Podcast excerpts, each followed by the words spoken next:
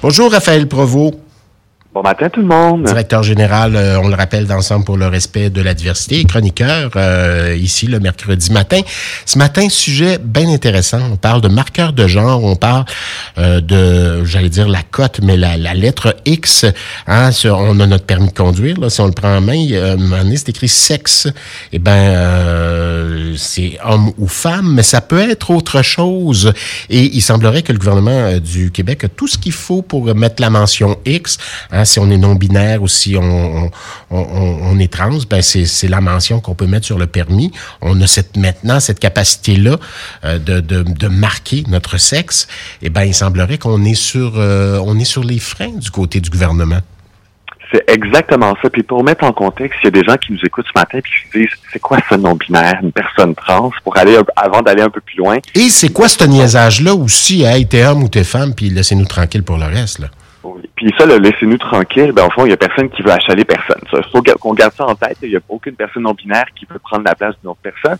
Mais une personne non binaire, là, pour utiliser certaines définitions que j'ai vues et que je connais, c'est une personne qui se définit pas peut-être exclusivement comme un homme ou une femme, un peu des deux, pas du tout des deux, et c'est une question de ressenti, c'est une question d'identité de genre. Ça On peut parler de fluidité de genre également. Exact, aussi. Donc, c'est pas une question d'enveloppe corporelle, ça n'a rien à voir avec ce qu'on a dans nos culottes, ça n'a rien à voir avec ce que j'ai fait une transition. Donc, une personne trans qui dit, à la naissance, je suis un garçon, je me mhm. considère comme une femme, donc je fais une transition. Une personne non-binaire peut naviguer à travers son genre, euh, le rejeter, le reconnaître, euh, avoir un peu des deux, ça, ça change pas toutes les secondes. Les gens pensent que c'est comme des girouettes. Là. Non, non, c'est plus complexe que ça. Ça y va avec, vraiment avec le, les saisons, le temps, la vie, des époques de nos vies. Mm-hmm. Et la marqueur X sur certains documents, c'est pour faire reconnaître que justement ces personnes-là sont reconnues et valides dans notre société. Donc, ils se reconnaissent pas dans le M exclusivement, se reconnaissent pas dans le F exclusivement, et le, le X a été créé pour reconnaître ce troisième genre, cette troisième personne,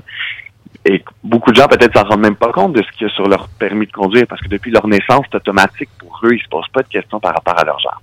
Mais il y a beaucoup de gens non-binaires, justement, qui se retrouvent pas. Puis là, du fait qu'on on utilise souvent nos documents, on, se présente à la SAQ, on se fait carter, on va au magasin, on nous demande nos cartes. Donc, on est exposé souvent, on expose souvent notre genre sans s'en rendre compte.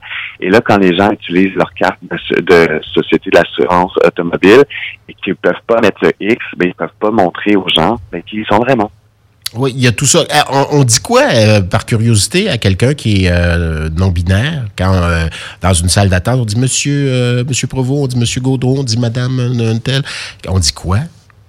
On lui demande à la personne pour commencer. Donc, quand on se présente, par exemple, comme non-binaire à un comptoir, puis je vous dis, ben moi, j'aimerais ça que vous dites, par exemple, mix. On se souvient, hein, la OK, mix, c'est vrai. La personne enseignante sur la réussite de Montréal, qui souhaitait qu'on utilise le mot mix pour s'adresser à cette personne il y a certaines personnes non binaires qui vont dire oui, oui, peut utiliser le monsieur ou le madame ou les deux ensemble. Ça pourrait être monsieur, madame, provo, par exemple, dans mon cas, si j'étais une personne non binaire. Allons-y avec la personne.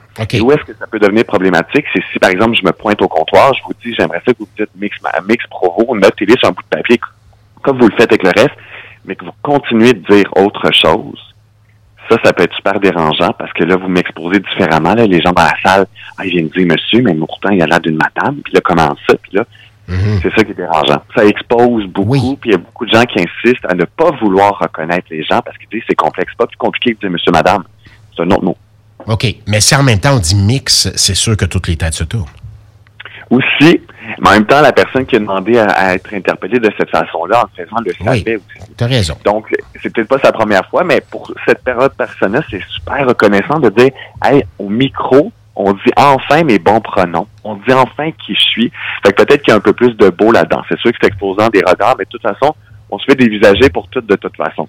que ce soit pour ça ou pour une autre affaire, j'ai envie de vous dire, mais il y a ce côté-là de reconnaître les personnes, ça n'enlève pas le F ni le, ben oui, M. Une personne qui fait consciencieusement son travail va le faire avec le sourire, même parce qu'il y a quelque chose qui n'est pas nécessairement négatif. C'est-à-dire, comment, comment tu voudrais que je t'appelle? Il y a quelque chose, c'est d'aller vers l'autre aussi. Là. Il y a quelque chose de sympathique là-dedans. Donc, prenez-en bonne note si vous travaillez dans des bureaux, tout le monde. là. Hein? Oui, c'est une petite note sur un bout de papier, un post-it qu'on colle vraiment avec un bout de scotch tape sur le mur. Mais là, ce que c'est avec la SAQ, c'est qu'ils ne reconnaissent pas le X. Et pourtant, le système, le gouvernement avait dit on va aller de l'avant.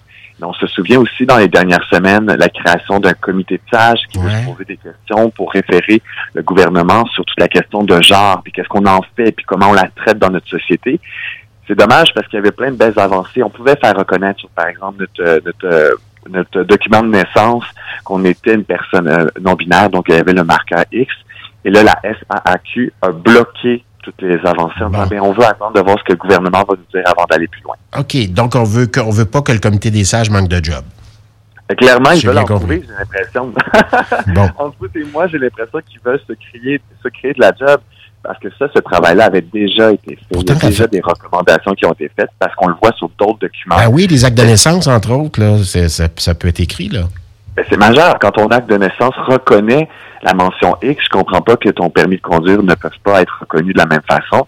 Et c'est dommage parce queux mêmes l'ont dit que les systèmes opérationnels étaient prêts à le faire. Parce que c'est vrai, comme vous et moi, c'est peut-être technique pour nous, mais c'est quand même des changements dans les dans les systèmes de reconnaître. Ça change plein de choses. Bon. Est-ce que le gouvernement pourrait dire c'est une mode, ça va passer, aïe, on va pas là?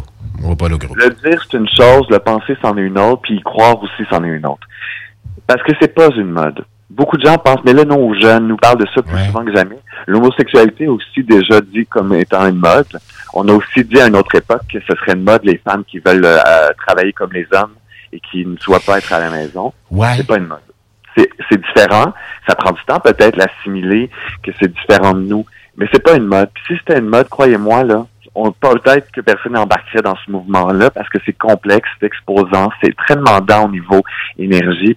comme justement là, les personnes qui reconnaissent pas leur mention, là, il ferait pas. Bon, moi, je m'en cache pas, j'en côtoie. Je côtoie des gens qui, euh, qui vivent avec la fluidité de genre. Et je, euh, je, les, je les ai vus cheminer, je les ai connus tout petits et puis tout petites. Euh, et je les ai vus cheminer et c'est pas évident du tout. Il y a là, il y a des drames qui se jouent, il y a des, y a beaucoup de choses qui se jouent, puis je le sais qu'au final, pour certaines personnes, ça peut paraître, comment dire, une c'est quelque chose de frivole, quelque chose d'un peu, euh, comment dire, euh, euh, bon, un caprice, alors que c'est pas ça du tout. il n'y a absolument aucun caprice là-dedans. Savoir je suis quoi, moi, dans cette société-là, je suis ça, tout simplement. Ben, Et c'est respecté par bien des gens c'est respecté par beaucoup de gens. C'est dommage parce que souvent on accroche justement sur une minorité qui parle fort. Mais le Québec, les Québécois et les Québécoises et les gens qui nous écoutent sont remplis de bienveillance, de compassion. Parfois, ça, ça croise l'ignorance. C'est normal parce que c'est peut-être pas notre réalité. Puis comme toi, Charles, dans ton cas, tu connais des gens des réalités, donc tu es naturellement plus sensible. Il y a déjà quelqu'un qui m'a dit, Raphaël, si ça te rentre pas dans la tête, ben rentre-le dans ton cœur. Ben voilà. Mm. Hey, mon, ça peut pas être mieux dit que ça. Le, le cœur, c'est lui qu'il faut qu'on laisse parler. Puis quand on parle aux autres, on parle à des humains. Toi, tu parles à des humains, je parle à des humains, moi, je parle à d'autres personnes. Au-delà de leur étiquette, c'est ça qu'il faut qu'on retienne. Bon, alors on fait quoi? On appelle notre député, on dit Hey, les X, euh, grouillez-vous, on a besoin de ça sur nos cartes, euh, de, sur nos permis de conduire. Ça me dérange, cette histoire-là?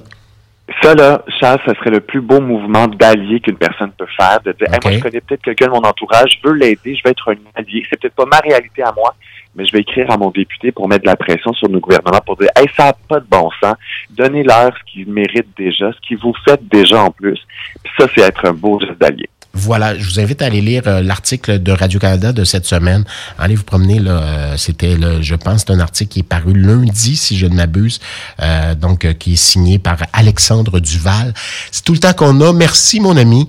Passe une belle journée. Raphaël Provo, bonne semaine. directeur général d'Ensemble pour le respect de la diversité.